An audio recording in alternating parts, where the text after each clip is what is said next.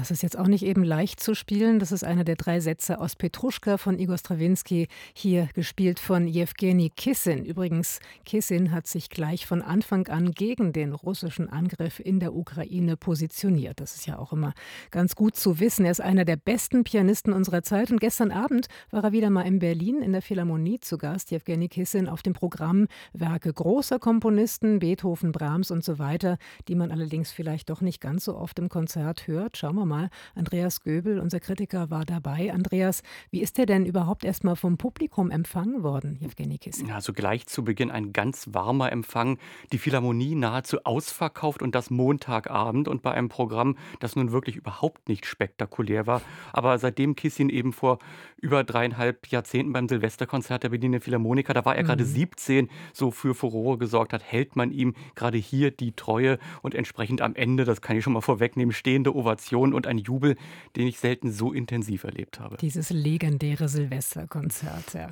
Glücklich, wer dabei war damals. Ein bisschen wenig spektakuläres Programm, hast du gesagt. Wonach hat er die Stücke ausgesucht? Also, als Kissin angefangen hat, war er ja ein grandioser Techniker. Und seitdem hat er sich aber immer weiter mehr in die Musik hineingearbeitet. Und jetzt spielt die Technik bei ihm ja nicht so gerade die zentrale Rolle. Es ist natürlich alles bis ins Kleinste äh, gespielt, aber er hat sich Stücke ausgesucht, wo es vor allem auf die Intensität des Ausdrucks ankommt. Gleich am Beginn Beethovens Sonate Opus 90, dauert nicht mal eine Viertelstunde. Ein harter, spröder erster Satz. Kissin mhm. spielt das so schroff, dass man schon vom Hören blaue Flecken bekommt. und im zweiten Satz, äh, da ist es natürlich äh, von der, vom Stück her sehr viel wärmer und freundlicher, aber Kissin macht keinen Kitsch draus. Am Ende hört das einfach auf. Also Kissin stellt Fragen an die Stücke und das sorgt dafür, dass man sehr lange drüber nachdenkt.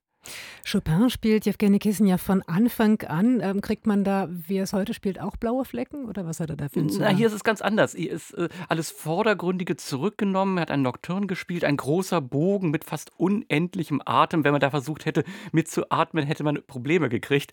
Äh, dann die große F-Moll-Fantasie die stockt zunächst, will gar nicht in Fluss kommen. Das ist so ein Vortasten, äh, eine Welt der Düsterkeit, aus der er sich dann ein bisschen herausarbeitet. Er schaut da immer unter die Oberfläche und die Virtuosität, die es natürlich auch bei dem Stück gibt, die kann man ja komplett vergessen. Stattdessen ist es eine Tiefe, er blickt in Abgründe, ist ein großer Erzähler und es zieht einen immer tiefer hinein. Er spielt das so intensiv, dass man die Welt um sich herum vergisst, was selten passiert in diesen Tagen, aber das ist schon fast magisch.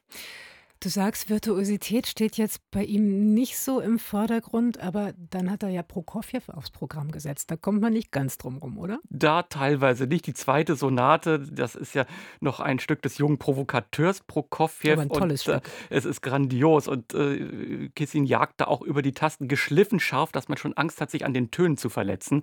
Aber das eigentliche Zentrum ist auch hier der langsame Satz. Strukturen und Farben geradezu seziert, sehr zurückgenommenes Tempo. Man hört sehr sehr viel an Details. Also Nuancen, Zartheit, Melodien, auch das ein kleines Wunder, dass man Prokofjew so spielen kann. Aber wenn ich dir so zuhöre, habe ich das Gefühl, es war ein bisschen gefährlich fürs Publikum. Ja, man konnte sich verletzen und blaue Flecken bekommen. Das alles zusammengenommen, Andreas. Ähm, Kissin ist heute 52. Wo steht er aktuell? Der ist einen sehr langen Weg gegangen. Vom Wunderkind, vom überragenden Talent zu einem, ja, muss man sagen, der wichtigsten, äh, musikalisch bedeutendsten Pianisten der Zeit. Er ist eben nie stehen geblieben, äh, hat sich nie mit dem großen Erfolg zufrieden gegeben, sondern immer weiter weiter gefeilt, ist immer weiter in die Werke eingedrungen. Hat man gestern auch bei den Balladen von Brahms gehört. Jeder Ton ein Ereignis, aber der Gesamtklang, eine Tiefe, eine Intensität. Das war nicht nur ein schwerer Rotwein, das sind die Stücke ja ohnehin, sondern ein absoluter Gran Reserva. Also wirklich eine Durchdringung und Qualität. Und wenn ich mich jetzt frage, woran erinnert mich das, dann muss ich schon zu den größten Pianisten der Vergangenheit gehen. Jemand wie Emil Gilel, Sviatoslav Richter. Das ist auf einer Ebene, das ist auf einem Niveau. Und derzeit ist Kissin für mich einer der größten Pianisten überhaupt überhaupt. Und das sind große Worte vom Kritiker Andreas Göbel. Du hast gesagt, es gab stehende Ovationen am Ende, dann gab es doch bestimmt auch noch irgendeine Zugabe, oder? Drei Zugaben okay. gab es und wenn es nach dem Publikum gegangen wäre, hätte er auch noch weiterspielen können. Kissin spürbar gerührt und ganz erkennbar glücklich über diesen Zuspruch.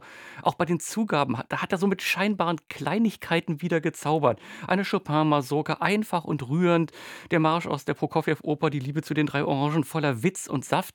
Auch hier war das Erlebnisse im Kleinen und insgesamt ein richtig großer Abend. Die Frühkritik von Andreas Göbel. Jewgeni Kissing gestern Abend in der Philharmonie. Leider ein Einzelstück, dieses Konzert.